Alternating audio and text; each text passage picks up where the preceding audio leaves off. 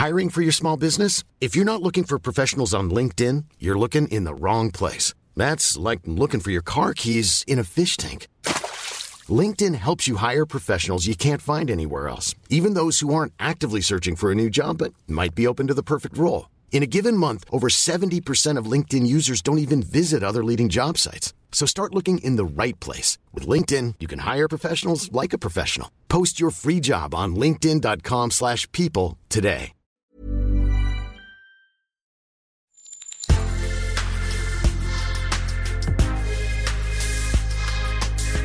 Mais avant l'épisode, j'aimerais vous rappeler que notre premier sponsor, c'est vous. Pour faire thune, vous savez qu'on a besoin de thunes. Ça prend du temps, du travail de montage, de journalisme. Je vous épargne le fichier Excel des coûts. Mais à vous qui kiffez thunes, pour assurer notre indépendance financière et pour que ça continue, eh bien il n'y a qu'un moyen, la cagnotte Tipeee. Sur Insta, via le lien en bio, ou sur Google en tapant Thune Podcast Tipeee avec 3 E, T-I-P-E-E-E. Vous êtes déjà nombreuses, nombreux, mais on espère que vous le serez encore plus. Pour que Thune continue, je compte sur vous.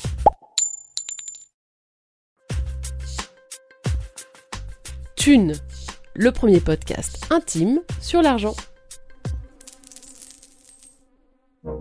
Et il m'a regardé, il m'a dit mais tu seras jamais rentable. Et il avait raison, j'étais pas sûre, je l'étais mais je l'étais pas suffisamment parce que moi j'ai voulu faire un endroit où les gens se sentaient bien avant de faire un endroit qui gagnait beaucoup d'argent.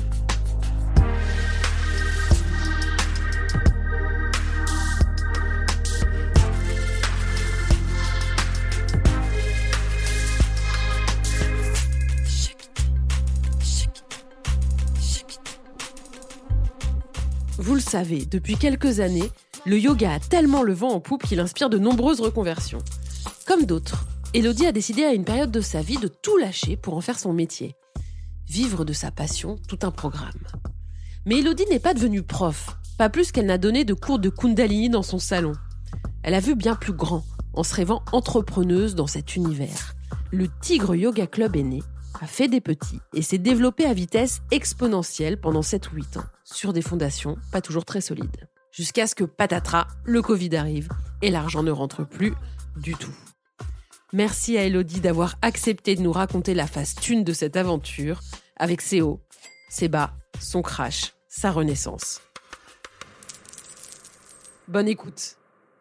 Elodie, tu as 45 ans, tu es la créatrice de Tigre Yoga, un club de yoga euh, qui a connu un, gros, gros, gros succès quand même. Euh, c'est devenu une marque euh, à part entière. C'était même un réseau de studios de yoga qu'on a transformé au fil des années en écosystème autour de ce que j'appelais l'art de vivre du yoga. Et dans cet écosystème, il y avait aussi bien des formations, des événements, des festivals, des retraites, des produits aussi, euh, une déclinaison spa d'hôtel avec un protocole de massage et une huile de massage signée par le Tigre. Et on a également ouvert une plateforme digitale qui s'appelle le Tigre Yoga Play. Et c'est ce qui reste aujourd'hui. Est-ce que tu es OK avec le fait de parler d'argent? Alors, je suis OK, mais je ne sais pas le faire. Je suis très mauvaise avec les chiffres en règle générale et euh, je ne sais pas demander de l'argent, je ne sais pas en parler, je ne sais pas négocier, je ne sais ni en recevoir ni en distribuer.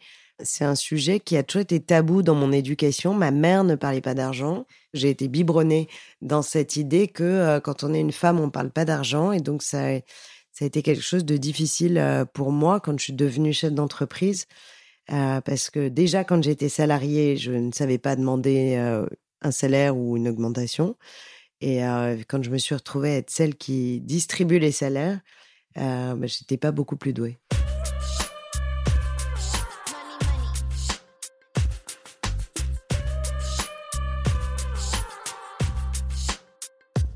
D'où est-ce que tu viens et que faisaient tes parents?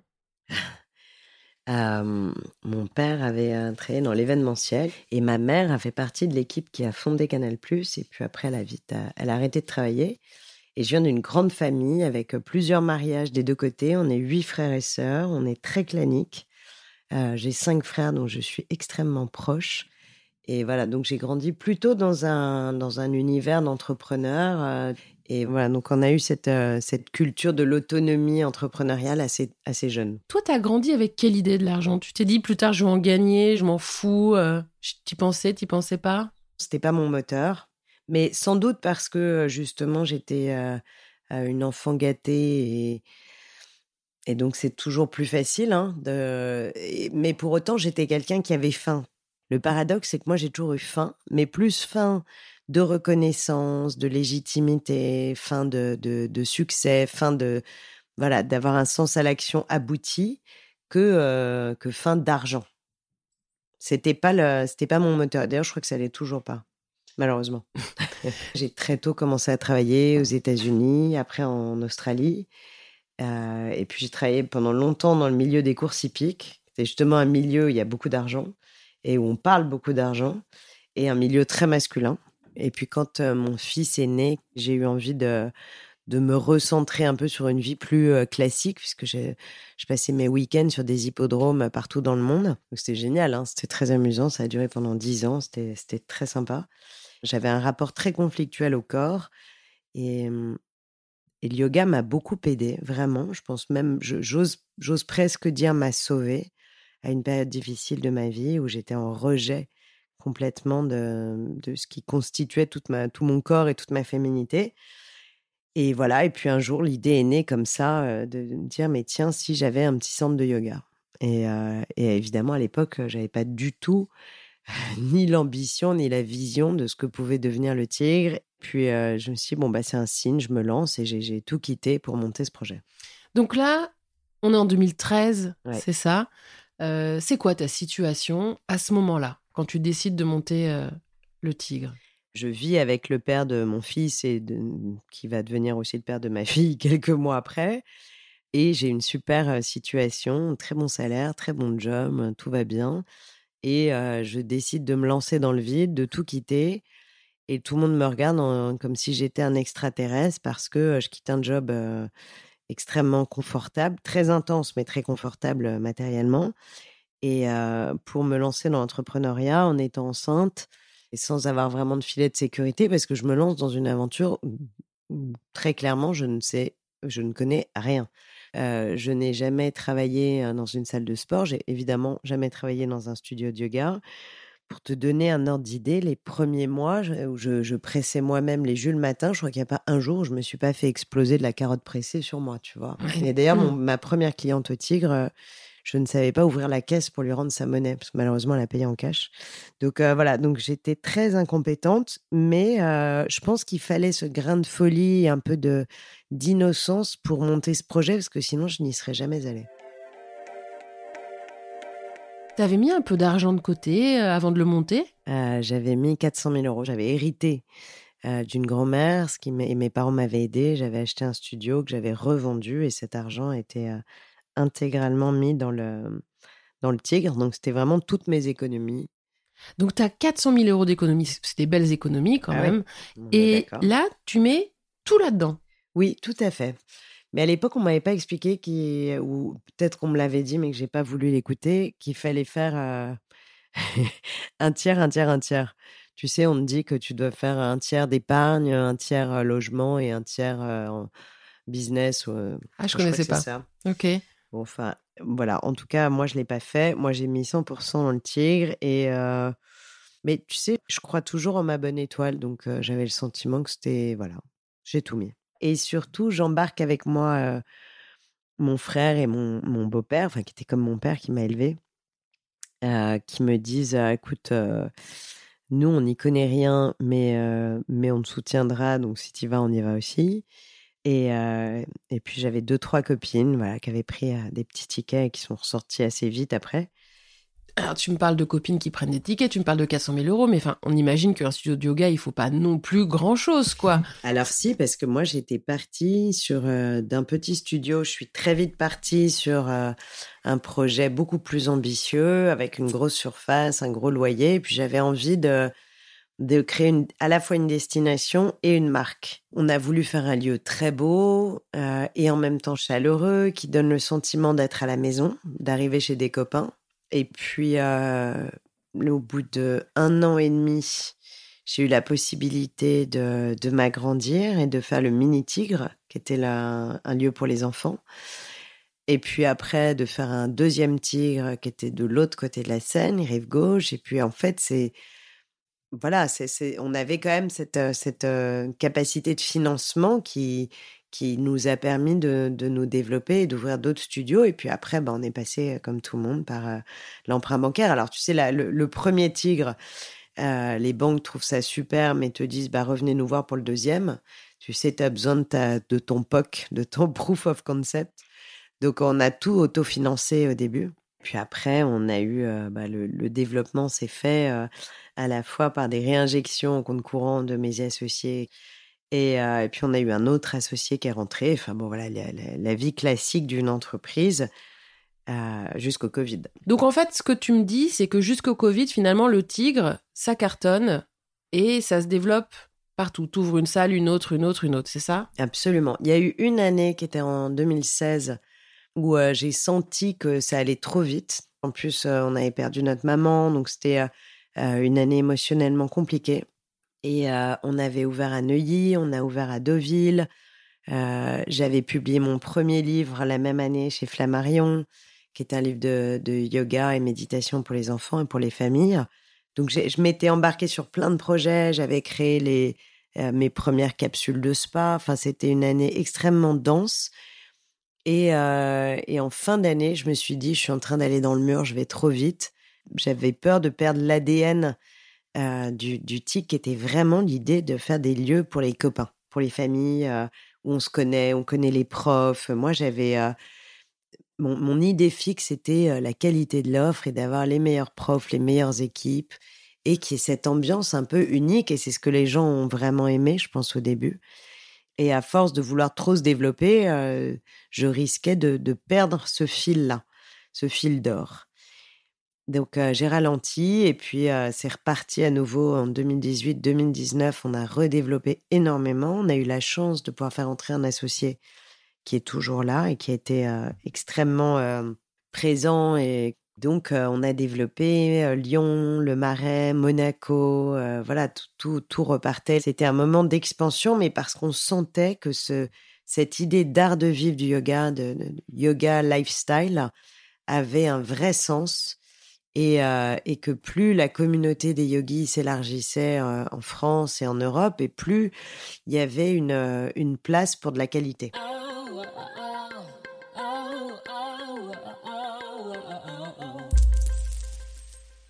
Donc en 2019, vous avez plein de clubs, vous avez vraiment développé l'activité, vous êtes un peu au top. Donc il y a combien de clubs en tout? Alors entre les, entre les clubs en propre et les capsules, on, est, on a huit lieux. Mmh euh, et on a en plus des, des, des petits spas d'hôtel à Paris et en province. Et, euh, et c'est le moment où on est euh, tous les profs, masseurs, desk, donc salariés, non salariés, auto-entrepreneurs, enfin tout le monde confondu, on est presque 400 à travailler ou en tout cas à participer à l'aventure du tigre. C'est énorme. C'était énorme. Et ça marche bien? Enfin, vous rentrez beaucoup d'argent? Ouais. Alors, beaucoup d'argent, non, parce que c'est pas un modèle archi vertueux dans le sens où, euh, euh, tu vois, c'est des les lieux euh, génèrent maximum 10 points d'EBITDA. Il a fait que j'apprenne ce que c'était l'EBITDA. Ce qui n'est pas fou par rapport à des ratios dans l'hôtellerie, la restauration, tu vois. Mais pour des salles de yoga et avec dans l'idée de créer une marque, de créer un réseau, c'est suffisant en tout cas pour ce que moi je veux en faire et, pour me permettre de continuer à me développer. Et encore une fois, je cherche pas non plus à tout prix à, devenir la plus riche de la classe. Donc, tu vois, au milieu de, tout ce développement, entre guillemets, business, je fais aussi de plus en plus de caritatifs. Je donne des cours pour euh, des personnes atteintes de cancer. Je donne des cours en Irak pour des femmes victimes de violences sexuelles. Et euh, donc, si tu veux, j'ai vraiment une logique de dire, je veux pouvoir partager le yoga. Alors oui, le tigre a un positionnement très haut de gamme et évidemment est très segmentant d'un point de vue financier et géographique. Et ma façon à moi, je pense très personnelle et intime de, de gérer cette, cette petite dichotomie entre mon rêve et la réalité, bah, c'est justement de, de, de, partager gratuitement le yoga dès que je peux. Oui, parce que le tigre, c'est connu, en tout cas à Paris, pour les gens qui s'intéressent un peu au yoga, c'est connu, comme tu dis, pour être très haut de gamme. C'est très bourgeois. C'est vraiment les bourgeoises parisiennes qui viennent au tigre. Ça, c'est l'étiquette qu'on lui a collée. Et en fait, tout le paradoxe, c'est que euh, effectivement le cours à l'unité était plus cher. Et alors ça, crois-moi, j'en ai beaucoup entendu parler parce qu'on m'a tapé dessus à cause de ça. En effet, on avait un cours à l'unité qui était plus cher. C'était autour de 30 euros. Mmh euh, donc c'était plus cher en effet qu'ailleurs. Et encore maintenant, euh, il y en a des plus chers, mais bon. mais nous, dans, ce qu'on voulait, c'était vraiment créer un club. On veut créer une communauté qui s'approprie ce lieu et que ça devienne son lieu de vie. C'est pour ça qu'il y avait une partie restauration, une partie boutique, une partie spa, massage, des bouquins partout, des journaux, euh, tu vois, des, une tisanerie, etc. Et donc, nous, on voulait pas avoir des gens qui viennent prendre des cours à l'unité. Donc, ce qui était hyper intéressant financièrement, c'était de prendre l'abonnement annuel qui, pour le coup, te permettait de, pratiquer deux ou trois fois par semaine. Euh, ça revenait, puis on avait calculé, je crois, à 13 ou 15 euros euh, le cours ce qui était largement en dessous du tarif du marché. Mais ça, personne ne le disait, personne ne l'entendait. Et euh, la seule chose, c'est que les gens voyaient le prix facial euh, en disant bah, le tigre, c'est cher, c'est fait pour les riches. Mais c'était pas fait pour les riches, c'était fait pour les assidus. Et on s'est vite rendu compte qu'on avait constitué cette communauté d'élèves, mais qui venait en fait beaucoup plus qu'on ne le pensait, qui venaient faire 5, 6, 7, 10 cours par semaine. Et en fait, eux, ils nous, ils nous ont plombé notre BP, mais big time. Parce qu'évidemment, l'abonnement faisait que euh, on avait certains élèves, le cours leur revenait à 7 euros, 9 euros, tu vois. Mmh Donc, euh, c'était même pas le prix du prof. Hein. Ouais, t'avais pas limité le nombre. Mais pas du tout, parce que. Euh, non, pas du tout, parce que moi, je voulais que. Parce que, bah, parce que je sais pas compter. Mais qu'est-ce qu'ils faisaient, ces associés? Ils devaient quand même servir à quelque chose. Évidemment, ils sont, ils sont mille fois plus précieux et intelligents que moi là-dessus, et plus business. Mais euh, si tu veux, une fois que tu t'es engagé dans une, dans une stratégie de prix et de positionnement, c'est toujours très compliqué d'en sortir. Et donc, moi, ce qui me rendait dingue, c'est qu'à la fois, les gens qui nous connaissaient pas nous critiquaient en disant ah, c'est pour les bourges. Alors qu'en réalité, je pense qu'on était le seul euh, studio de yoga à accueillir autant d'associations gratuitement les après-midi. On était le seul à faire cette offre euh, illimitée à l'année qui, qui te permettait de venir autant que tu voulais pour finalement bah, beaucoup moins cher que n'importe où ailleurs. et ça, eh, bah, les gens le disaient pas. Moi, j'ai toujours trouvé ça un peu choquant de subir des critiques sur ce positionnement sous prétexte qu'on était dans le yoga. Parce que quand tu es dans la restauration, la cosméto, l'hôtellerie, euh, voilà, bah, tu as le droit de choisir un segment de marché. Et tu as le droit de dire, bah, moi, je vais être mass market, ou je vais être haut de gamme, ou je vais être ceci, etc. Et, pardon de le rappeler, mais les prix entre un Sofitel et un Ibis sont pas les mêmes, alors que une nuit reste une nuit. Donc un cours de yoga, tu vois, parce qu'on m'a expliqué ça. Oui, mais un cours de yoga, c'est un cours de yoga.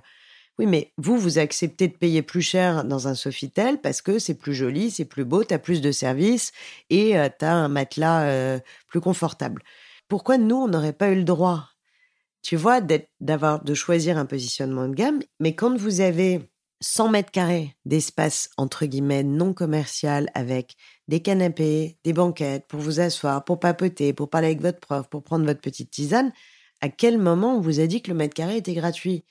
Donc, si tu veux, c'était c'était assez déroutant parce que sous prétexte qu'on était dans le yoga, euh, hashtag bienveillance, hashtag euh, tout le monde est beau, tout le monde est gentil, bah, je me suis fait beaucoup taper dessus parce que j'avais choisi ce positionnement. Voilà, j'ai essuyé les plâtres parce que à l'époque, euh, bah, il n'y avait pas de studio qui justement considérait que euh, on a le droit d'aimer le yoga et pour autant euh, bah, aimer un canapé confortable, une douche propre, un lieu qui sent bon, avec plein de ménage, avec du matériel nettoyé tous les jours.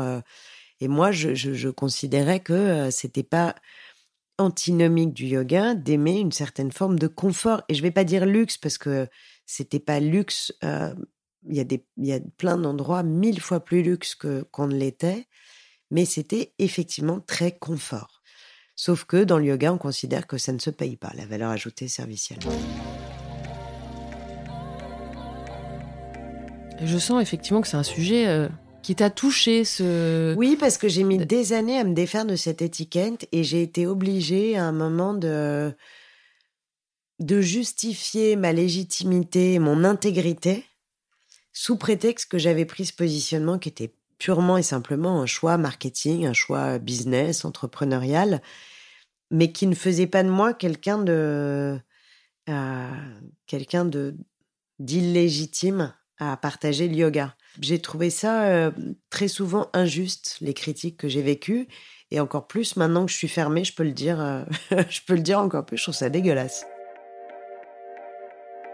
Oui, parce que géographiquement, on était dans des, dans des quartiers de Paris euh, où le voisinage, la zone de chalandise, comme on dit, était euh, sûrement plus bourgeoise qu'ailleurs. Donc évidemment que ça tracte plus de personnes euh, bourgeoises. Mais, mais pour autant, on n'était pas sectaire et justement, et le yoga n'est pas sectaire. J'ai adoré chaque jour, chaque journée que j'ai vécue pendant ces neuf ans et, et j'ai sûrement fait plein d'erreurs plein d'erreurs de gestion. J'étais pas un... Parce que justement, j'étais probablement pas assez business. Un jour, j'ai entendu un, un patron de studio de yoga qui m'a dit Mais c'est pas possible que tu mettes si peu de mat, donc de, tapis de yoga, sur une telle surface. alors, je l'avais regardé en disant Bah, si, parce que c'est important que les gens aient de l'espace, qu'ils puissent parler avant, après, da, da, da, da. Et il m'a regardé, il m'a dit Mais tu seras jamais rentable. Et il avait raison, j'étais pas alors je l'étais, mais je l'étais pas suffisamment, bah parce que euh, voilà, parce que moi j'ai voulu faire un endroit où les gens se sentaient bien avant de faire un endroit qui gagnait beaucoup d'argent. Justement, à l'apogée de, de Tigre, on va dire en 2019, c'est quoi euh, le chiffre d'affaires? On est autour de 1 million de, de chiffre d'affaires par centre. En fait, c'est compliqué de te répondre parce que euh, on a tellement ouvert, il fallait à peu près 18 mois pour, euh, pour trouver un seuil de rentabilité, le, ramp-up. Donc, euh, il y en avait plein qui n'étaient pas encore, enfin, il y en avait deux en tout cas qui n'avaient pas atteint leur, leur ramp-up. Donc, c'est compliqué de donner un, chiffre moyen, mais disons que les deux plus gros qui fonctionnaient le mieux étaient autour du, du million de, de chiffre d'affaires. Avec beaucoup de frais donc finalement, pas tant que ça de bénéfices. Bah, avec beaucoup de loyers, on essayait de payer les profs le mieux qu'on pouvait. Ça aussi, c'est une erreur que j'ai faite au début, c'est que j'ai très bien payé les profs au démarrage, avant de me rendre compte qu'en fait, euh, je les payais trop et que j'allais aller euh, une fois de plus dans le mur. J'ai participé, on va dire, à une augmentation des prix du marché euh, sur l'achat de prestations de profs. C'est ce que m'ont dit après d'autres gérants de salles de yoga qui m'ont dit que c'était un peu à cause de moi. T'as cassé le marché. J'avais un peu cassé le marché. Pas, pas que, hein, ce serait très prétentieux de dire que c'est que à cause de moi. Mais en tout cas, euh, ça a participé de ce mouvement-là. Tu payais combien Parce qu'en plus, il y avait de la, il y avait de la masse. Ah, ça dépend des profs, mais on était parti sur euh, la première année, les premiers profs, on était parti sur 57 euros euh, par cours, plus 5 euros de bonus par élève au-dessus du dixième élève. Donc ça leur faisait des, jolies factures dès que les cours marchaient bien. Mais bon, c'était mérité, hein, mais c'est vrai que c'était, c'était très élevé à l'époque. Euh, donc c'était il y a 10 ans, les profs gagnaient plutôt entre 30 et 40 euros par cours. Des cours d'une heure? Ouais, une heure ou une heure et demie, ça dépendait des studios.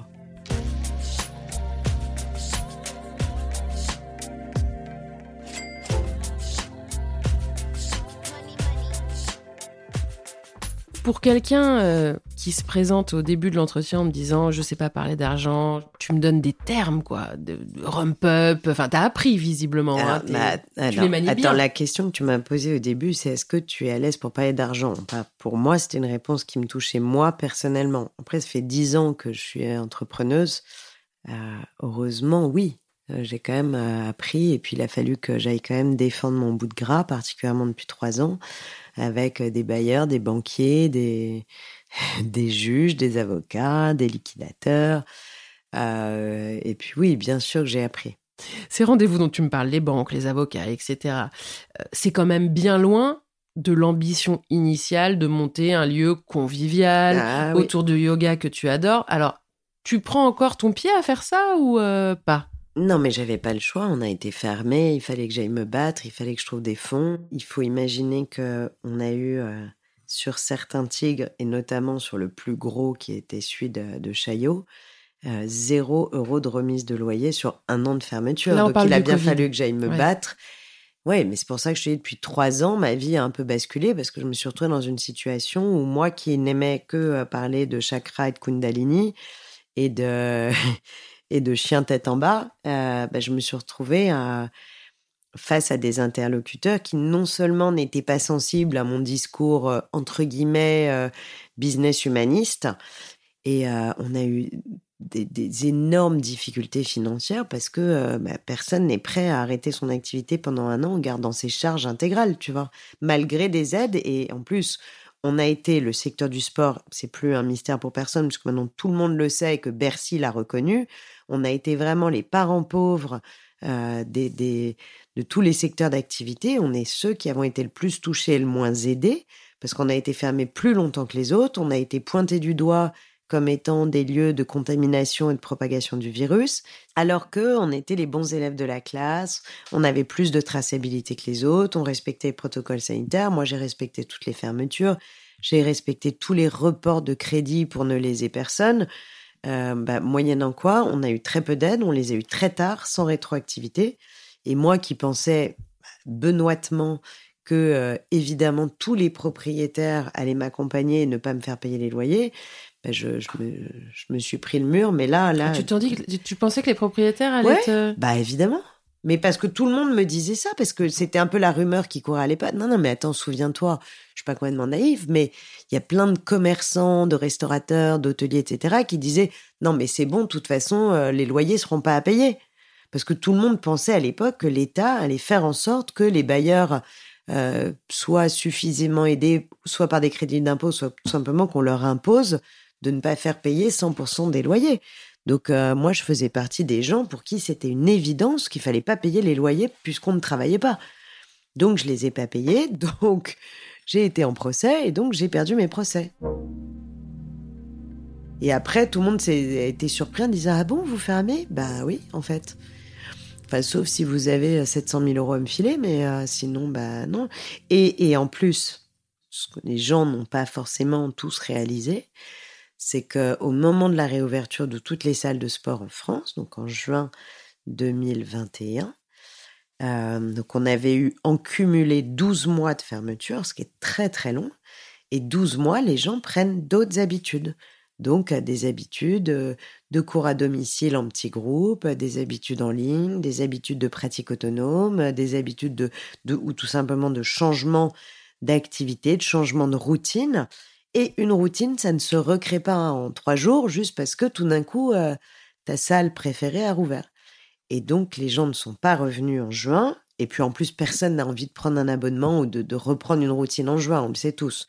Donc, on a espéré très, très, très, très fort que euh, bah, il fallait euh, faire le dos rond pendant les trois mois d'été et que tout le monde allait revenir en septembre. Sauf qu'en septembre, les gens ne sont pas revenus. On s'est dit, OK, c'est parce qu'ils ont peur, parce qu'à l'époque, il y avait encore cette appréhension des contaminations. Donc, on a tous espéré que c'était pour janvier. Janvier 2022 arrive, bah, il y a toujours personne, ou en tout cas, y a, on est toujours qu'à 40% de remplissage par rapport à nos moyennes des années précédentes. Et à 40% de remplissage, tu as les mêmes charges. Euh, tous les profs avaient euh, tranquillement demandé des augmentations. Toi, tu as reporté tous tes crédits, donc 9 mois de crédits reportés. Donc, euh, on avait 70% des élèves qui venaient, euh, ceux qui venaient, ne payaient pas puisqu'ils avaient des crédits reportés.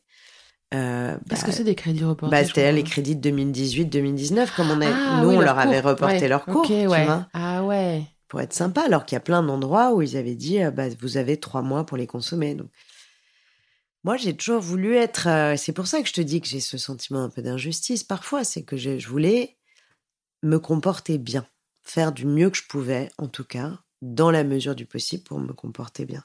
Et euh, voilà, et force a été de constater que bah, on n'a pas, pas réencaissé de trésorerie. Les gens ne sont pas suffisamment revenus. Ils avaient pris d'autres habitudes.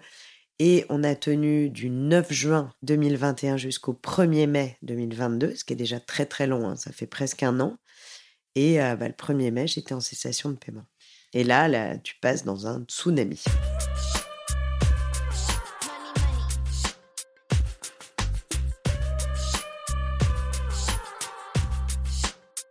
Tu cumulais combien de loyers avec tous tes lieux euh, à la période euh, faste?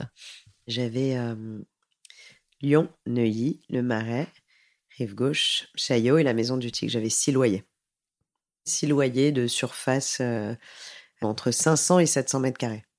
C'est un loyer de combien Je pense que tout le monde connaît les loyers. Ah non, moi j'arrive pas. Pour le coup, bah, je. C'est des loyers très élevés. Tu veux pas me dire? Non.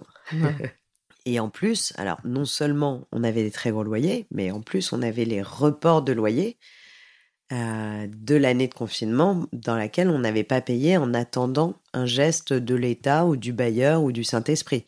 Et comme aucun des trois ne s'est manifesté, bah, il a fallu porter les reports de loyers euh, sur l'année de réouverture dans laquelle on n'avait pas de cash qui rentrait.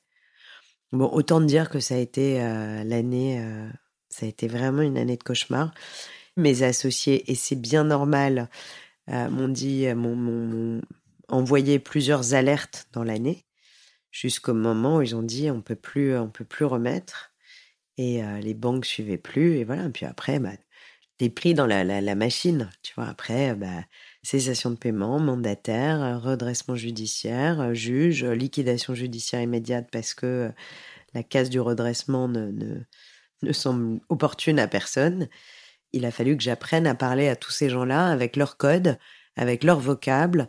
J'avais une personne proche de moi qui était avocat et le soir, je notais tout. Euh, pendant les réunions, les premiers rendez-vous, je comprenais évidemment la moitié des mots. J'écrivais tout sur mon cahier et le soir, je vérifiais avec lui si j'avais bien compris ou je lui demandais de m'expliquer ce qui s'était passé dans la réunion pour préparer mes arguments des prochains rendez-vous. C'est quoi le bilan euh, du crash? Il a fallu donc fermer toutes les salles. Euh, j'ai eu la chance de pouvoir garder la marque et cette activité digitale pour laquelle je me suis vraiment prise au jeu. Je m'éclate avec euh, cette plateforme. Je pense que le fait de, de pouvoir rendre accessible une offre de qualité au plus grand nombre parce que c'est pas cher et que tu peux le faire chez toi, à la maison, au bureau, en vacances, bah, ça répond finalement à une de mes aspirations premières, même si je l'avais pas vu comme ça au départ. Et donc, ça m'a demandé beaucoup de, de, de, réflexion, de travail avec des équipes pédagogiques pour trouver ces, les nouveaux leviers euh, de, de, transmission. Et j'ai adoré le faire et j'adore le faire parce que je continue. Donc euh, voilà, donc ça, c'est un peu le bilan positif. Et puis, je crois que, tu sais, je crois beaucoup que ce qui devait arriver arriva. Et, si on a planté des petites graines euh, pendant ce confinement, c'est aussi que il y a beaucoup de personnes qui se sont mis au yoga. Et on est passé de 7 euh, millions de pratiquants de yoga avant le confinement à presque 10 millions, 9,7 précisément déclarés en 2021. En France Ouais, en France, dont 2 millions qui ne pratiquent qu'en ligne. C'est dingue quand même comme stat. Suite à, à, cette fermeture des tigres yoga, on va dire physiques, hein, euh, le tribunal, etc. Là, t'es pas trop plombé quand même financièrement pour avancer? T'as quand même réussi à, partir avec un petit peu d'argent ou au contraire ça t'a plombé? Enfin, comment ça se passe? Comment ça s'est passé? Ah non, alors moi, à titre personnel, j'ai tout perdu. Euh, écoute, bah si, je suis très plombée, mais euh, ça m'empêche pas d'avancer, de croire encore au projet, d'avoir encore des associés. Mais voilà, oui, j'ai perdu les studios, mais les qualités que j'avais, qu'avait mon équipe, qui ont fait que ça a fonctionné, on les a toujours. On n'a pas perdu ce qu'on, notre valeur ajoutée intrinsèque. Donc, donc les gens croient encore qu'on peut renaître, et moi aussi j'y crois. Et puis je suis très résiliente. Donc oui, effectivement, j'ai perdu financièrement ma mise de départ que je n'avais pas vraiment eu le temps de reconstituer. Donc, euh, mais c'est pas grave, on peut repartir avec, euh, avec ce qui reste. Ton rapport à l'argent, à toi, il a changé au cours de ces dix ans euh, ouais. mouvementés Un jour, quelqu'un m'avait dit euh, le nerf de la guerre, c'est la trésor. Et je crois que j'avais pas suffisamment bien mesuré cette phrase j'étais pas j'étais pas suffisamment vigilante j'avais pas une gestion de bon père de famille donc évidemment que oui mon rapport à l'argent euh, a changé parce que quand tu sais que tu peux ne plus en avoir du tout euh, bah, quand t'en as un peu tu, tu y fais beaucoup plus attention J'ai fait beaucoup d'erreurs au départ qui étaient un peu des erreurs d'ignorance slash d'innocence. J'étais tellement persuadée que parce que je faisais les choses avec sincérité, les gens allaient les recevoir avec sincérité. Euh, j'ai été pas mal trahie, j'ai été très pas mal déçue. J'ai gaspillé probablement beaucoup de temps et d'énergie et d'argent dans les premières années par, euh, par manque de vigilance, ça c'est certain, et je ne le referai pas.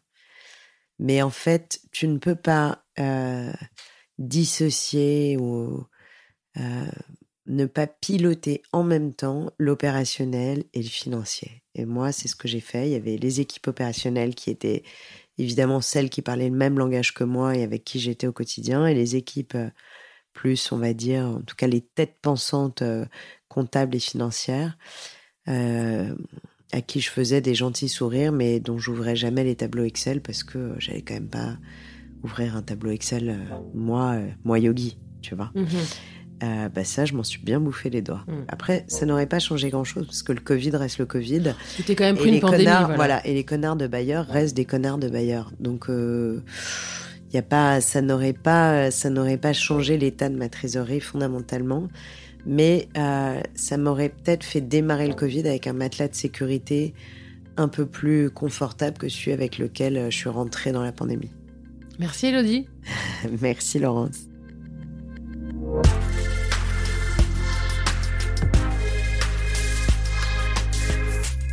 Voilà, vous avez encore écouté un épisode de Thune, un podcast de Laurence Velli et Anna Borel.